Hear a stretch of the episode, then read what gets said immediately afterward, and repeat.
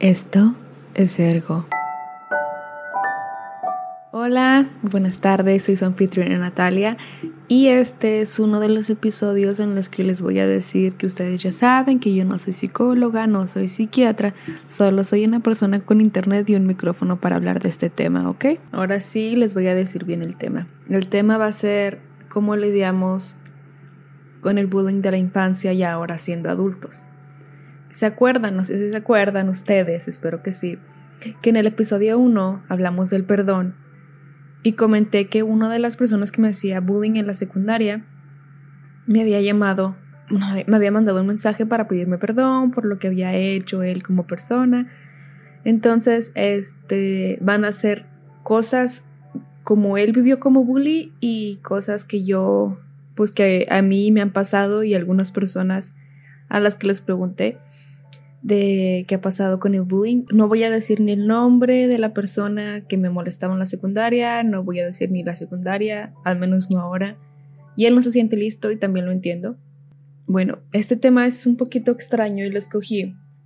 Yo creo que espero que la hayan visto. Es una serie, una serie que se llama The Glory, que está en Netflix, que habla del bullying y de cómo lo vivimos como adultos. Creo que eso ya está muy pasado, pero sí habla de eso. Entonces, déjenme les, les cuento lo que va la premisa. Es una chica la que le hacían bullying en la secundaria, no, en el bachillerato. Ella crece así como que con ese resentimiento le no era no era bullying, eso era tortura. Entonces, este ya cuando se sale de la escuela eh, les dice a los bullings que les va a deshacer la vida y como adulta pues vean la primera temporada. que la segunda sale ya en marzo. Uh, eh, sí, que les va a deshacer la vida. Eso es la premisa. Y entonces eh, tuve esta genial idea de hablar con mi Willy y preguntarle cosas y también pues yo contarles cómo lo que pasó. Yo no era bulleada regular, yo era, creían que me podían bullear. Siempre he tenido un carácter fuerte, por decir poco. Entonces, eh, como siempre he tenido ese carácter tan, tan fuerte, entonces eh, se hizo como, me veo como una persona frágil, entonces ellos pensaron eh, que, hubiera, que hubiera sido em, fácil hacerme bullying, pero en realidad no fue así. Eh, por eso no me molestaban tanto como a los otros muchachos o chicas yo siempre he sido así como muy tranquila o me he visto muy tranquila más que nada.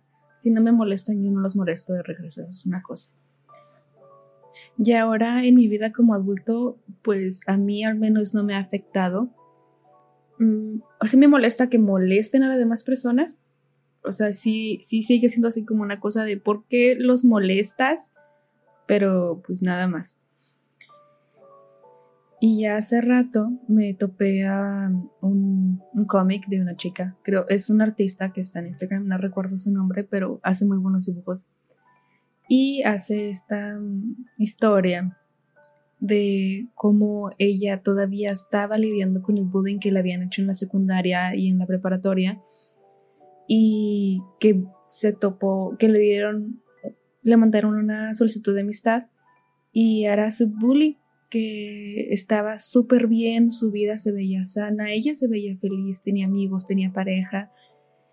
Y ella todavía, ella, estaba bien, ella no, como que no le importó lo que le hizo la demás gente. Y a la chica a la que habían bulleado, eh, se sentía todavía mal por lo que le había pasado. O sea, todavía se sentía, se sentía ese dolor de rechazo, completamente entendible todos reaccionamos de manera diferente. Entonces a ella, ella reaccionó así ante, ante lo que le molestaba en la escuela. Entonces eh, me, puse a pensar, bueno, ¿cómo lo hacemos como adultos? ¿Cómo lidiamos con el bullying que sufrimos de chicos como, como adultos? En este caso yo lidio muy bien y tengo muchos amigos que todos lidian igual, o sea, de pues ni modo, fue lo que pasó, eh, no quieren culpar a nadie porque eran adolescentes y tengo otra gente que todavía se siente, conozco gente que todavía se siente mal por eso. Eh, yo conozco a, alguien que me dio permiso de contar la historia aquí, pero no decir su nombre tampoco, que él se tuvo que cambiar de escuela, tuvo que dejar a muchos de sus amigos, porque la persona que lo molestaba estaba en su grupo de amigos. Y, y pues se quedó sin amigos, lo cambiaron de escuela, tuvo que ir a terapia, y todavía como adulto le da miedo toparse a esa persona. Entonces, eh, ese tipo de cosas eh, que nos ahora ya es, ya es como de, oye, bullying o acoso escolar, pero cuando estábamos más chiquillos no, al menos los de mi generación, no era, era como de, ay, pues un niño está jugando, pero ahora sabemos que sí es algo importante, o sea, sí, sí puede definir las relaciones sociales de una persona. Y les digo, contacté a, mm, al chico que me hacía bullying en la secundaria y le pedí que me contara cómo él estaba viviendo su vida ahora como adulto. Y también me contó de las otras personas que me querían hacer bullying o que me hicieron bullying en la secundaria, porque todavía duró un rato en contacto con ellos antes de empezar a ir a terapia. Y ya me lo contó y se los voy a contar a ustedes. Cuando él empezó a ir a terapia eh, fue porque no se sentía como bien con él mismo y en una de las tantas sesiones que tuvieron hablaron de cómo él molestaba a la gente y que una de las cosas que él quería hacer era dejar de hacerlo y era pues pedir perdón porque no sabía qué había pasado en su vida. Eh, fue cuando me contactó más o menos porque una de las tareas que él solito se hizo a sí mismo fue pedir disculpas y fue cuando me contactó y me dijo es que tú siempre me caías bien pero te molestaba porque eh, yo quería encajar. Eh, quería encajar, quería ser amigo de ellos y pues por eso te molestábamos. Em, adolescentes, en fin. Si uno es, uno como adolescente, uno como adulto entiende más lo que uno hizo como adolescente, pero como adolescente uno cree que se le va a acabar la vida si no encaja. Entonces em, me comentó que él quería encajar, que él quería pues eh, ser parte de algo, su vida con su familia no estaba bien. Pues creo que hubo hasta un divorcio de por medio de sus papás, eh, sus hermanos también lo molestaban porque él era el más chico. Eh, no, no quiero decir que esté bien que lo haga y no quiero decir que, que lo condolo, o sea, que digo, ay, es que tus papás están divorciando, por eso es un abusivo. Claro que no. Pero lo entiendo. Entonces, em, me contó que uno de los chicos que chingue su madre, ese sí, pendejo. Creo que hasta terminó un tiempo en la, ¿cómo se llama? En reformatorio por, lo abusivo que era. Él eh, golpeaba, golpeó a su exnovia cuando estábamos dos. Yo estaba en la prepa, pues yo no estábamos en la misma, en el machi. Y golpeó a su novia. Eh, los papás, obviamente, los papás de la chica lo mandaron al reformatorio. El chico nunca cambió y según lo que me está diciendo, lo que me dijo mi, mi ex bully, em, que el chico nunca cambió, que se la estaba pasando muy mal y que al parecer ahorita anda en, las drogas, eh, pero era porque así era él, era una persona grosera. Y también hay que comentar, su familia era una familia ausente, le dejaban hacer lo que quería. Él siempre estuvo privilegiado, o sea, no era, no estaba más o no estaba tan como a la par de, lo, de la economía que teníamos casi todos los de la secundaria. Le iba mejor que a muchos de nosotros, entonces tenía como ese nivel poquito más arriba donde él se sentía con el poder de poder molestar a los demás. Y sí fue, sí fue un... pues él es una mala persona. Hasta donde yo sé, por ejemplo, su relación conmigo era molestarme y su relación con la mayoría de la gente era molestarnos y a sus, a sus novias, no, porque no fue la única a la que le pegó, fue a la que se dieron cuenta. Este, ahí fue cuando él se empezó a dejar sin amigos y fue cuando este chico cortó su relación con él y fue cuando empezó a ir a, a terapia. También estaban unas chicas que se juntaban con él, que de hecho una de las chicas que me molestaba en la secundaria, la que les dije, quiero que termine en el episodio del perdón, eh, se juntaba, era un grupito que nada más se dedicaban a molestar a la demás gente. Eran creo que tres chicas y cuatro chicos. Una de las chicas fue de las que me llamó tiempo después, ahora ya después de que me mudé, para nada más pedirme dinero porque no tenía. Em, a mí, alguien a quien molestaba. Entonces eh, me di cuenta que todos tomaron rumbos muy diferentes y hasta cierto punto autodestructivos.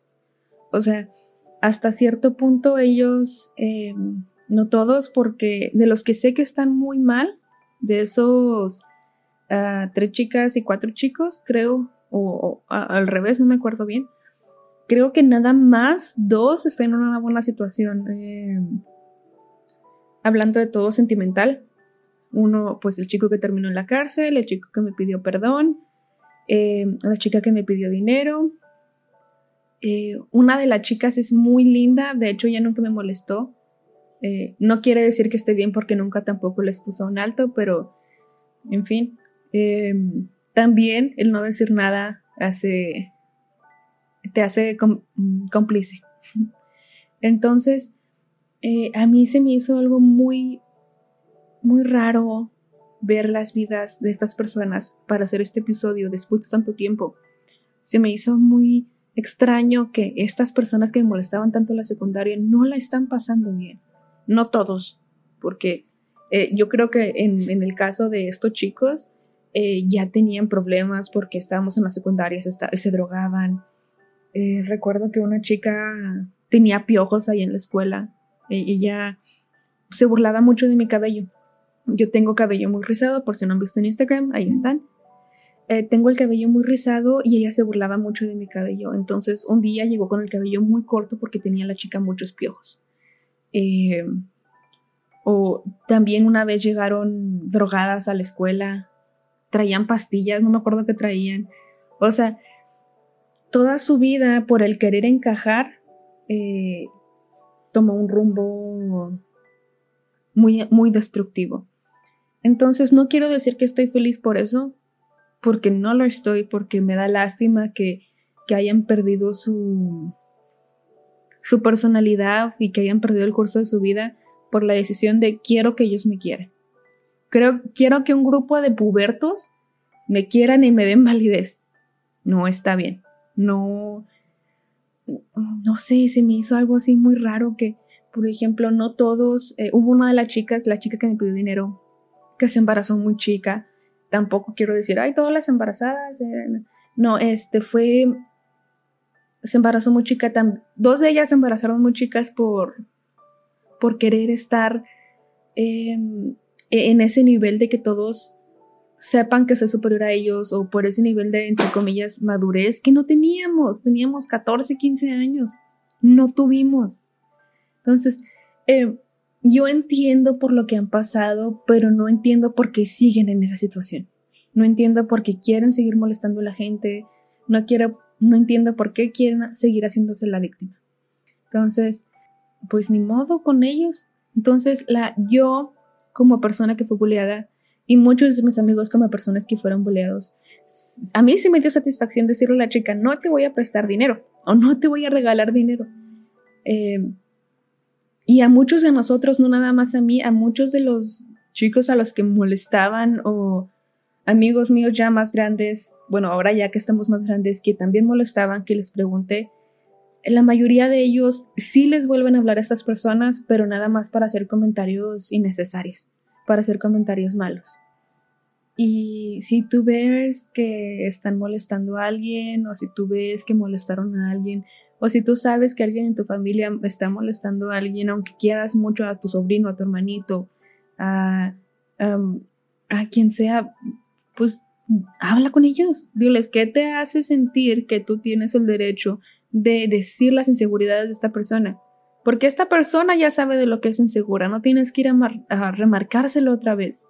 O sea, ya sabemos, ya sabemos, ya somos pubertos, todos estábamos buscando nuestra personalidad, algunos no lo encontraron, algunos los encontraron muy temprano, otros muy tarde, pero no, no mamen. Tampoco, esto también es bien importante, no todos los bullies eh, son súper populares. Hay en hasta, en los grupitos más pequeños hay bullies. Siempre, y luego es muy común de que, por ejemplo, en el grupo de estos muchachos que me hacían bullying, había un bully y ese era el que terminó en la cárcel. E, e, él terminó en la cárcel por, por ser bully. ¿Saben? Entonces, él lastimaba a las demás personas y él rezagaba a las demás personas que estaban con él, que estaban de su lado. Él quería, él quería tener el control del grupito. O sea, no. O también hay que entender que también nosotros como adultos somos responsables de muchas de las acciones de nuestros hijos, sobrinos, nietos, negligencia, eh, abandono, todo ese tipo, o sea, el, no decirle nada o el mostrarnos nosotros mismos abusivos con la demás gente, con el servicio, con nuestros trabajadores, con nuestros propios hijos, el enseñarles que el control no se maneja con, con abuso, está súper bien. Tienen que enseñarles que puedes tener una dinámica sana con una persona sin necesidad de manipularlos. Así. Entonces, em, ya, eso es ya nosotros como adultos y cómo han ustedes vivido su, su relación con, con, el bullying. También tengo, también nosotros como adultos tenemos bullying. Tenemos nuestros eh, co-trabajadores, co-workers. También tenemos el jefe, el subgerente, que son unos hijos de su fregada madre, pero pues a ellos eh, es una situación diferente, es, una situación de trabajo, esos son los que te pagan. Eh, pero sí, sí, si no les gusta su trabajo, si una persona es abusiva, vayan a recursos humanos, si recursos humanos no hace nada, díganle a más personas, oye, te está haciendo esta persona así, a ti también, ok, vamos a recursos humanos y vemos qué hacemos con más de cinco con más de cinco quejas, porque sí, sí se puede hacer algo. Mm, Dios no, Dios no escucha al que no habla. O algo así era refrán, no me acuerdo. Debería estar mi abuela aquí para decírmelo. También hay que tener como consideración con las demás personas porque a veces hacemos comentarios que nosotros no sabemos que está mal, pero resulta que sí. O los compañeros de trabajo que son unos hijos de su fregada. Y hablando de cuando yo estaba en la universidad, también había un bullying, un bully ahí, que el chico nos molestaba a todas nosotras cuando yo era subgerente y era camarera, era subgerente en un restaurante y a mí me tocaba pues em, manejar a todos los, los meseros. Entonces este chico molestaba mucho a las demás chicas y yo no entendía por qué era, y a las demás chicas y a las demás meseros y a los de la cocina, y yo no entendía por qué. Tiempo después, una de las novias exnovias de, su, de sus amigos, porque ahora ya es exnovia, eh, entró a trabajar ahí y ya nos contó la historia. El chico eh, quería dinero para poder comprarse ropa y zapatos bonitos, entre comillas, para eh, de marca más que nada, para ir con sus amigos y decirle los traigo. Y el chico en lugar de ponerse a trabajar se puso a saltar gente. No sé por qué lo contrataron ahí y no sé por qué no le pidieron carta de no antecedentes penales, pero ahí andaba. Entonces, los bullies no todos, hay muchos que no cambian, hay muchos que nada más em, suben de nivel o se quedan en el mismo pero siguen siendo igual de abusadores. No todos los abusadores tienen dinero, no todos los abusadores son hombres, no todos vienen de situaciones difíciles. Tenemos, o sea, hay que aprender a empatizar con la situación en la que ellos viven, pero no decir que está bien lo que ellos hicieron. Entonces, eh, es una situación muy diferente para mí porque yo no fui tan drástica como para muchas personas y tampoco fui un bullying, fue un bully, tampoco fui un bully, no, no, acosé yo a nadie en la escuela que yo recuerde, si lo hice lo lamento. Eh, y pues pude seguir con mi vida y mi vida está súper, entonces si necesitan algo, si necesitan algún consejo, si quieren alguien con quien hablar, si fueron, han sido o buleados o fueron los que ustedes buleaban, Ahí ya tienen mi Instagram, que es arroba podcast. Les agradezco mucho por haberme escuchado y gracias por haber escuchado los últimos episodios. Ya nos están escuchando más gente. Eh, ya saben, like, suscribirse en, Spotify. creo que todavía, creo que estamos en Apple Podcast, estamos en Google Podcast, estamos en todas las plataformas que puedan encontrar. Eh, ahorita la única red social que tenemos es Instagram y ya, si quieren mandar un mensaje, si quieren un tema en particular, pues lo pueden poner ahí. Bueno, muchas gracias por habernos escuchado y los escucho la semana que entra. Los leo la semana que entra, ¿ok? Besitos, chao.